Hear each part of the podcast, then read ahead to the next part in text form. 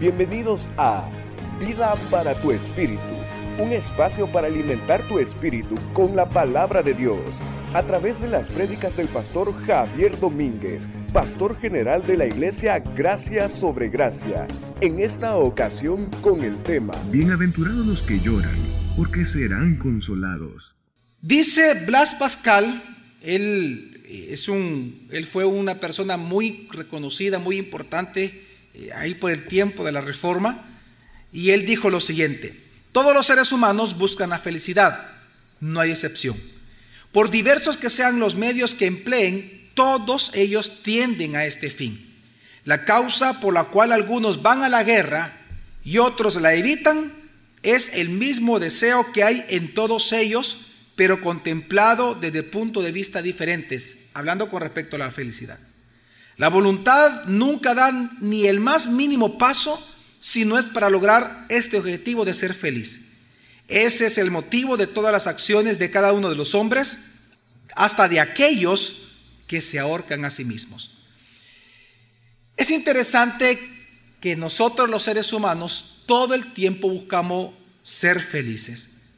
De hecho, las cosas por las cuales nosotros vivimos, las cosas que nosotros usamos, lo que nosotros buscamos ser en esta vida, lo hacemos precisamente por tratar de ser felices.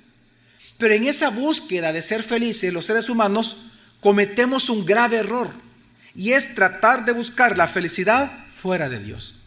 Dios es Dios feliz y por lo tanto Él es fuente de toda felicidad.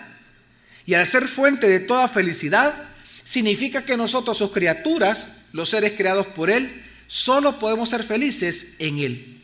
Por eso el Salmo 144, versículo 15, segunda parte dice, Cuán bienaventurado es el pueblo cuyo Dios es el Señor. Cuán bienaventurado es el pueblo cuyo Dios es quién? El Señor. Y es que ser bienaventurado en la Biblia no es un sentimiento. Y lo aclaro fuertemente porque en El Salvador es bien común ese pensamiento. Si usted le pregunta a una persona qué significa ser bienaventurado, le va a decir tres veces feliz. Y, aunque literalmente sí eso significa en el Nuevo Testamento, pero el concepto de, de ser bienaventurado no tiene que ver con el sentimiento únicamente de sentirse dichoso, sino que en la Biblia el concepto bíblico de bienaventurado es que es un título, es una propiedad, es un estado de vida. Es decir, bienaventurado es aquel que sí es feliz y es dichoso, pero porque goza de una relación de comunión correcta con Dios y por lo tanto disfruta de su palabra. Ser bienaventurado es una persona que goza de Dios y que hace de Dios su deleite. Por lo tanto, mientras el mundo a nosotros nos enseña que ser dichoso o ser feliz tiene que ver con lo que obtenemos, la Biblia nos enseña que no importando si usted tiene poco o tiene mucho en esta vida, usted puede llegar a ser bienaventurado únicamente y exclusivamente en Dios y con Dios. Jonathan Edwards, quien se considera el mejor predicador de todos los tiempos en los Estados Unidos, que por cierto fue un gran y excelente teólogo, él dijo lo siguiente en un sermón, Dios es el bien supremo de toda criatura racional y disfrutar su presencia es la única felicidad con la que nuestra alma puede satisfacerse. Ir al cielo y disfrutar por completo a Dios es infinitamente mejor que las comodidades más placenteras que podamos tener aquí. Padres y madres, esposos, esposas o hijos, o la compañía de amigos terrenales, no son sino sombras, pero el disfrute de Dios es la sustancia. Aquellos no son otra cosa que rayos dispersos de luz, pero Dios es el sol. Aquellos son torrentes, pero Dios es la fuente. Aquellos son solo gotas, pero Dios es el océano.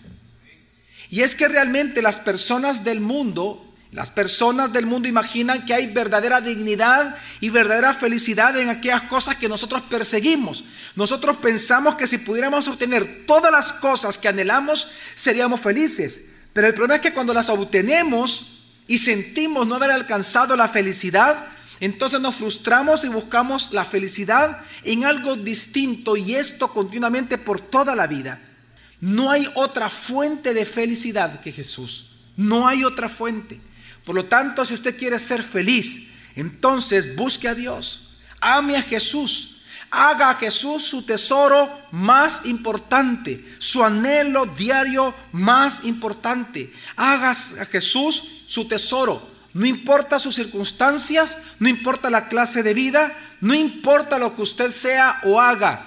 Si usted hace de Jesús el centro de su vida y goza de su presencia y hace de él su anhelo más grande, entonces recuerde que en la, en la presencia de Él hay plenitud de gozo usted será feliz.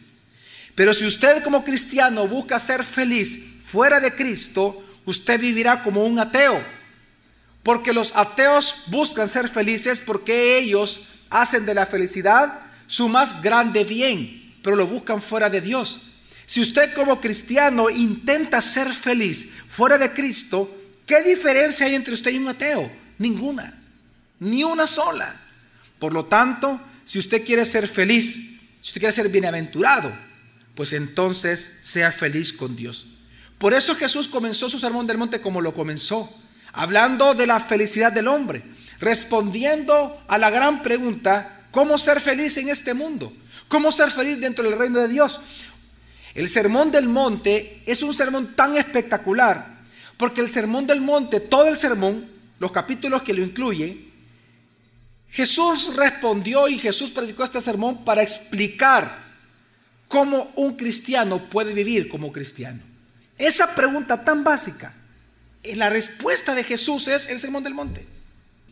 Y es interesante que Jesús comienza entonces su, sermón del monte hablando de la bienaventuranza, de cómo ser feliz. Y él dijo, bienaventurados los pobres en espíritu, porque de ellos es el reino de los cielos. Lo primero que Jesús enseñó entonces es que ser pobre en espíritu, la palabra pobre ahí es mendigo, es aquel, es aquella persona precisamente que ha hecho de Dios su más grande anhelo. Y por lo tanto hace de Jesús su pan diario, su bebida diaria, su respirar, su caminar, su propia existencia, es decir, su más grande anhelo y tesoro para cada día. Ser pobre en espíritu es, es alguien que mendiga de Jesús todos los días. Ser pobre en espíritu es aquel que cada día, no importando quién es esta persona, quién es delante de la sociedad o cuánto tenga en sus cuentas bancarias, él ha comprendido que su depravación innata no le permite a él o le da una incapacidad de agradar a Dios. Y por lo tanto, no importa lo que sea o no importa lo que tenga, él mismo se ve a sí mismo como un mendigo de Jesús, como alguien que tal vez delante del mundo tiene todo, pero él se sabe delante de Dios como no teniendo nada, haciendo de Jesús su todo suficiente cada día. Ser un mendigo de Cristo no tiene que ver con las cosas materiales. Ser un mendigo de Cristo significa de que cada día, no importando si usted tiene, no tiene o si tiene algo en la vida, usted se ve a sí mismo como alguien que no tiene nada delante de Dios. Y por lo tanto ha hecho de Jesús su tesoro, su todo suficiente para cada día. Pero Jesús no solamente dijo que es la única manera en la cual usted puede ser bienaventurado, sino que hay una consecuencia de ser pobre en espíritu. Y esto es lo que Jesús se refiere en su segunda bienaventuranza, que cuando él dice en Mateo capítulo 5, versículo 4 de la siguiente manera. Bienaventurados los que lloran, porque ellos serán consolados. Bienaventurados los que lloran, porque ellos serán consolados. ¿A qué se refirió Jesús? La Biblia nos enseña a nosotros que el ser humano puede realmente sufrir mucho.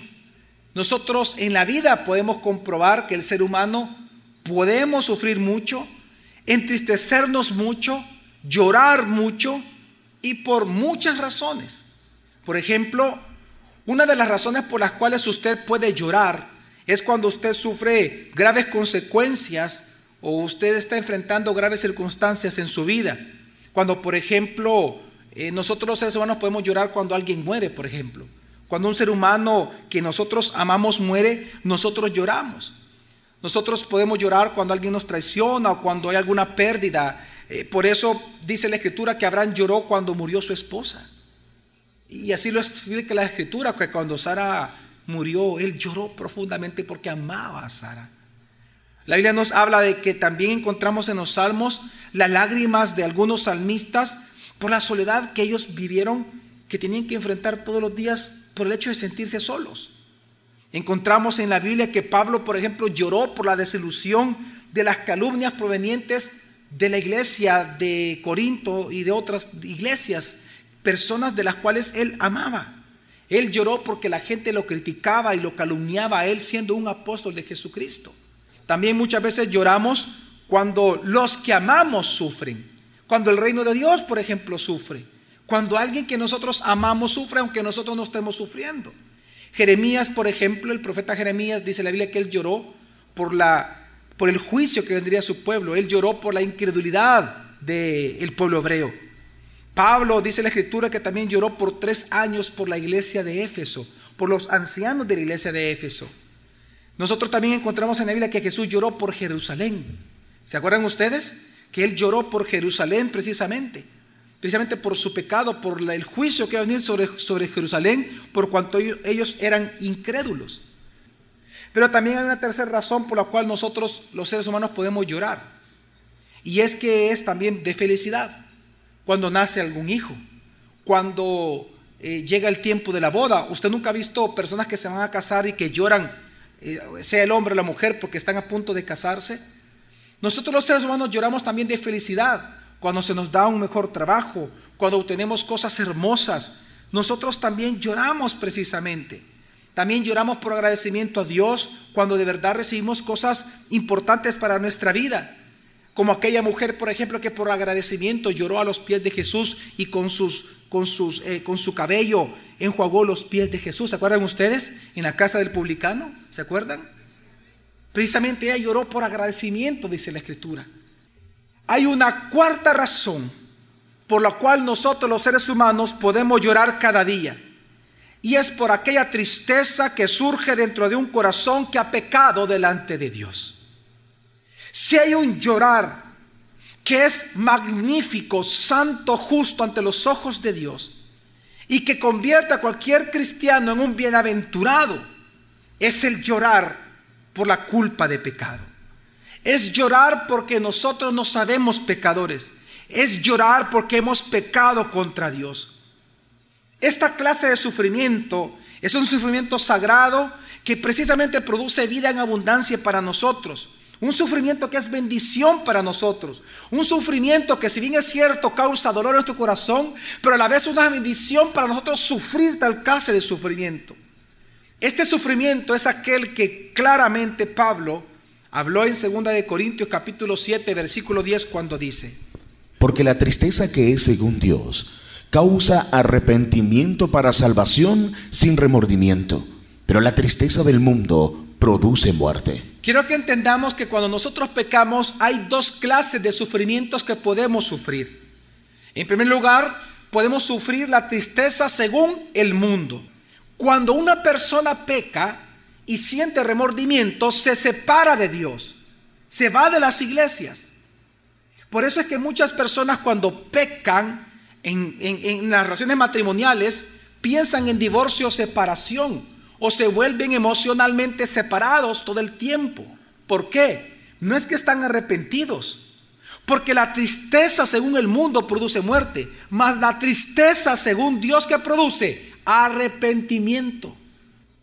Es interesante que cuando Jesús dice, bienaventurados los que lloran, Él se refiere a aquellos que lloran a causa de haber pecado y transgredido la santidad de Dios. Es la tristeza, según Dios, la que produce tal dolor en nuestro corazón de haber pecado, que eso nos lleva a Dios a arrepentimiento. Bienaventurados los que lloran. Bienaventurado aquel que reconoce cada día que ha pecado delante de Dios Bienaventurado aquel que sufre cada día por cuanto peca delante de su Dios. Bienaventurado aquel que dice todos los días, miserable de mí, ¿quién me librará de este cuerpo de muerte? Bienaventurado. Por eso Jesús cuando dice, bienaventurados los que lloran, claramente se refiere a aquellos que lloran por cuanto han pecado delante de Dios. Mire, de las nueve palabras que en la Biblia se ocupa para describir el llanto, hay nueve tipos de palabras distintas que se ocupan en todo el Nuevo Testamento para hablar de los diferentes tipos de llantos que una persona pueda tener. La palabra llorar que Jesús ocupa en esta bienaventuranza es precisamente la palabra más severa de todas. Se refiere a aquel llanto que surge de aquella persona que está sufriendo en extremo, como por ejemplo la muerte de un hijo. Cuando alguien muere y uno ama a esa persona, muchas veces la gente se desconsuela. No hay nada que lo pueda consolar a una persona. No hay nada. Pues precisamente ese llanto que surge por un corazón desconsolado es la palabra que aquí Jesús ocupó. Así que los que lloran en la bienaventuranza, los que lloran, son todos aquellos cristianos genuinos que lloran genuinamente por el dolor que surge de haber pecado contra Dios de muchas maneras. Los que lloran son todos aquellos a los que les duele en su corazón ser inútiles en el reino de Dios. Los que lloran son a todos aquellos los que les duele el no servir a Dios y vivir para Dios. Los que lloran en la Biblia son todos aquellos que sienten dolor por la indiferencia en su corazón a las cosas de Dios. Los que lloran son aquellos que sufren por su lentitud en el progreso espiritual. Los que lloran son aquellos que sufren por ser soberbios en no evangelizar a otras personas durante el día. Los que lloran son aquellos que de verdad sufren al darse cuenta que son débiles en la fe. Los que lloran son aquellos que sufren cuando se dan cuenta de su falta de confianza en Dios, de falta de paciencia, de gozo con Dios. Los que lloran son aquellos que sufren por cuanto fornican, adulteran, mienten, roban, pues saben que están transgrediendo la santidad de Dios. Entonces, ¿a qué se refiere Jesús cuando Él dice que seremos consolados? Una vez más, Mateo 5, versículo 4 dice, Bienaventurados los que lloran, porque ellos serán consolados. En la Biblia, si hay un título también que se le da a Dios, es el Dios de toda consolación, dice la Escritura. La Biblia nos dice que Dios nos va a consolar. La pregunta es, ¿cómo Dios consuela a los que lloran por sus pecados? Pues a través del perdón de pecados. Solo los que día a día lloran delante de la presencia de Dios y confiesan sus pecados a diario delante de Dios, serán felices, serán dichosos, serán bienaventurados en este mundo. ¿Por qué? Porque serán perdonados.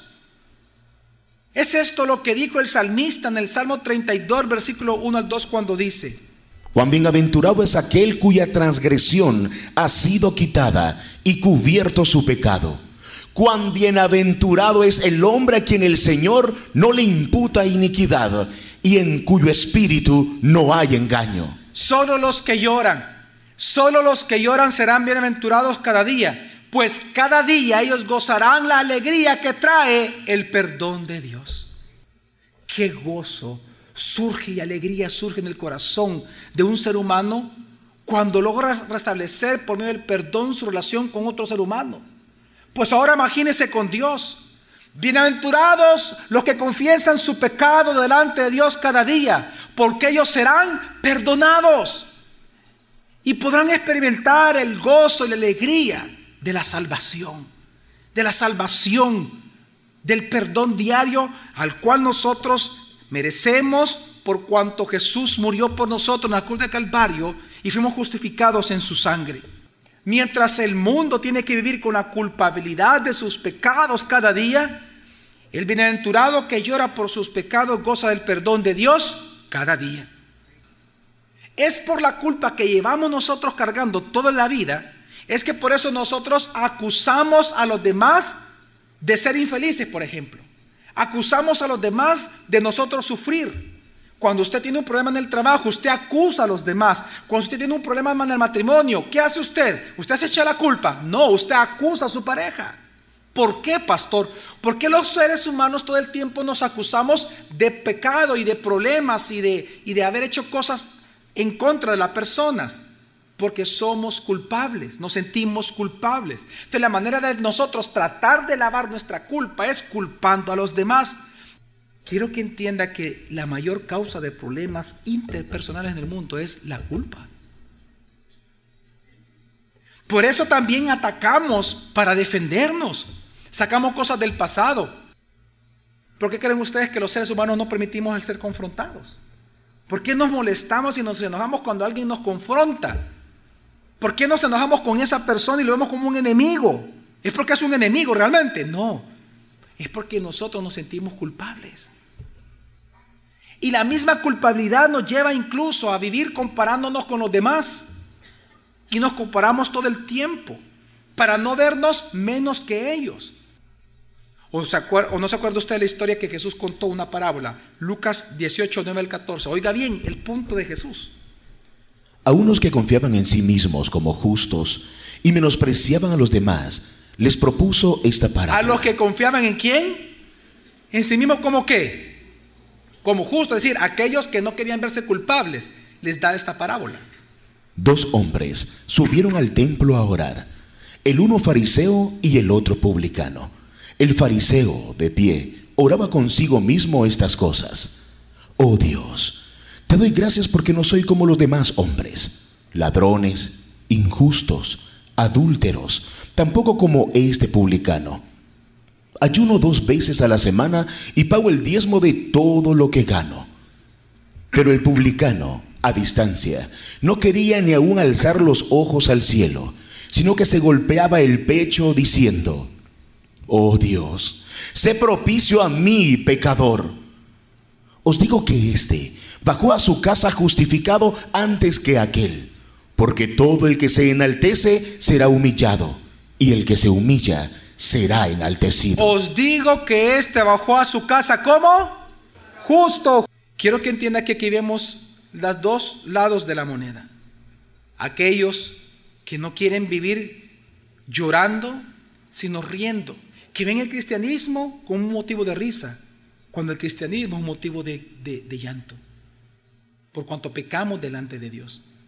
A los que ríen, pues ellos serán humillados, pero aquellos que lloran, ellos serán justificados, serán consolados, serán perdonados.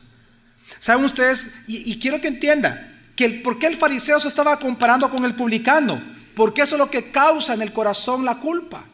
Para usted sentirse menos culpable, usted tiene que compararse con los demás y tratar de hacer ver a los demás menores que usted, para usted sentirse bien de usted mismo.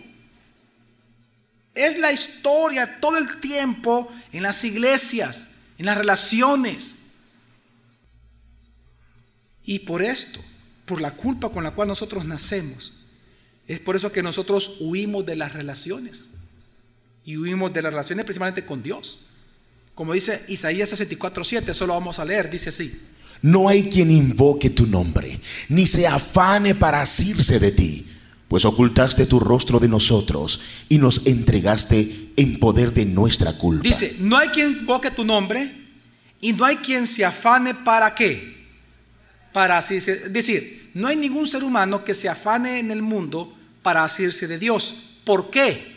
¿Por qué los seres humanos no quieren a Dios? No quieren invocar a Dios, dice. Pues ocultaste tu rostro de nosotros. ¿Y qué hizo Dios por el pecado? Y nos entregaste en poder de qué? El poder de la culpa es que lo aleja de Dios todo el tiempo. El que se siente culpable se aleja de cual aquel siente que ha ofendido. Entonces, ¿cómo una persona puede ser feliz? ¿Cómo un matrimonio puede ser feliz? ¿Cómo alguien, pastor, puede ser bienaventurado? Confesando sus pecados ante Dios, asumiendo la responsabilidad de ellos.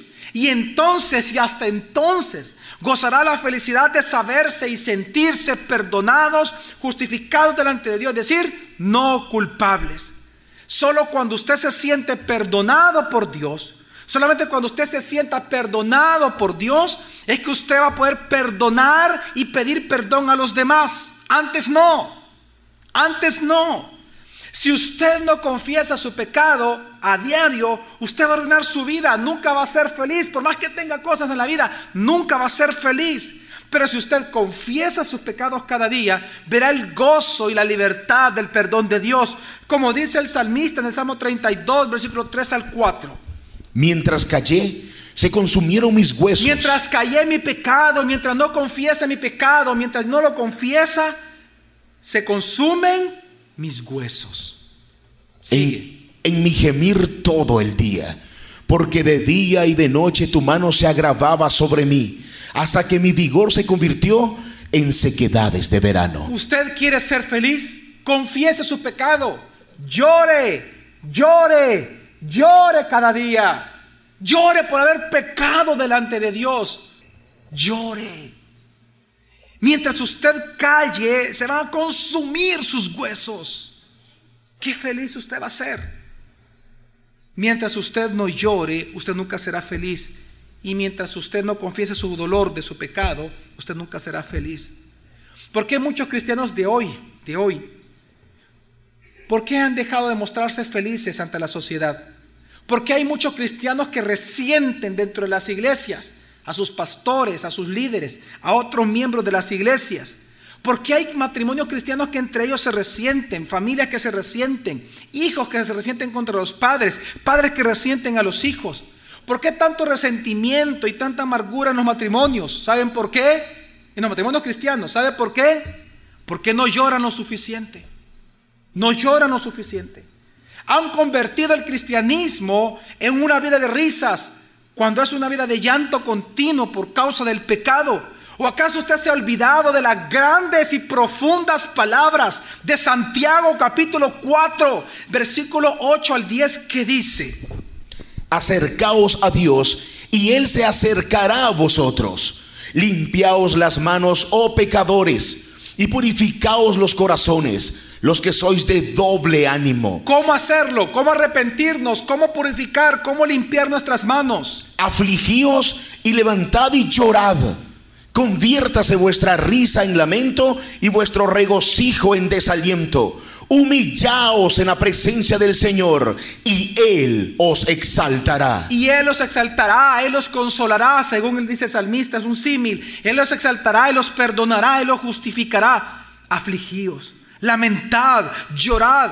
Conviértase vuestra risa en lamento y vuestro regocijo en desaliento.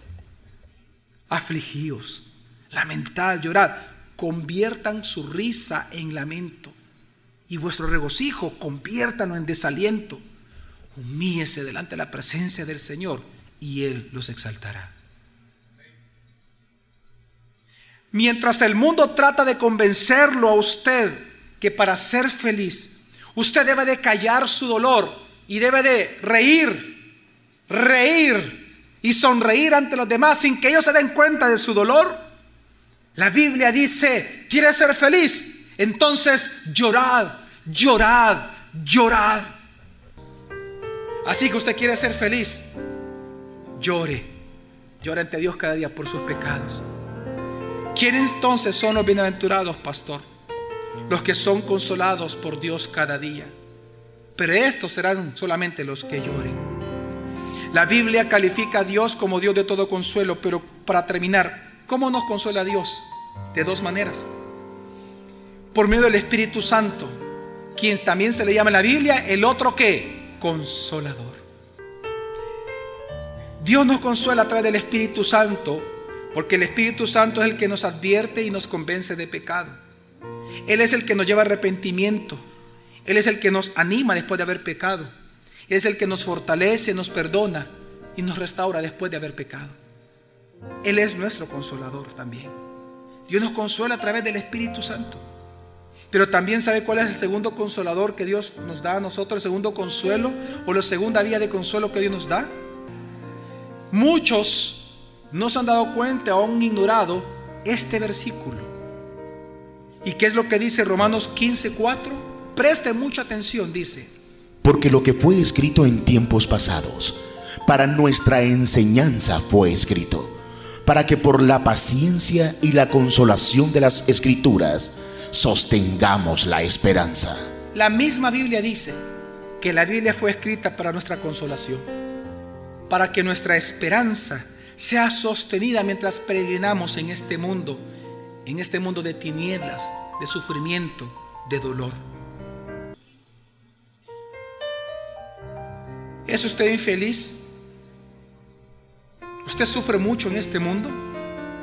Quiero que entienda que usted no es infeliz porque usted no tenga algo que usted desea, ni es infeliz porque le han robado, le han quitado.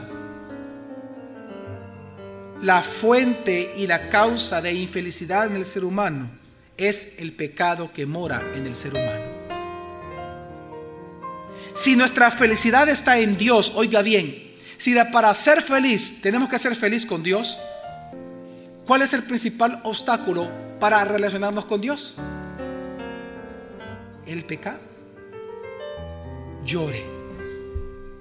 ¿Quiere ser bienaventurado? ¿Quiere ser feliz? Llore. Llore cada día por pecar delante de Dios cada día. Vida para tu espíritu con el pastor Javier Domínguez es una producción de Iglesia Gracia sobre Gracia. Puedes encontrar más recursos como este en nuestra página web graciasobregracia.org. También puedes visitarnos en Hotel Holiday Inn los domingos a las 8 y 11 a.m. Iglesia Gracia sobre Gracia, tu iglesia, tu casa, tu familia.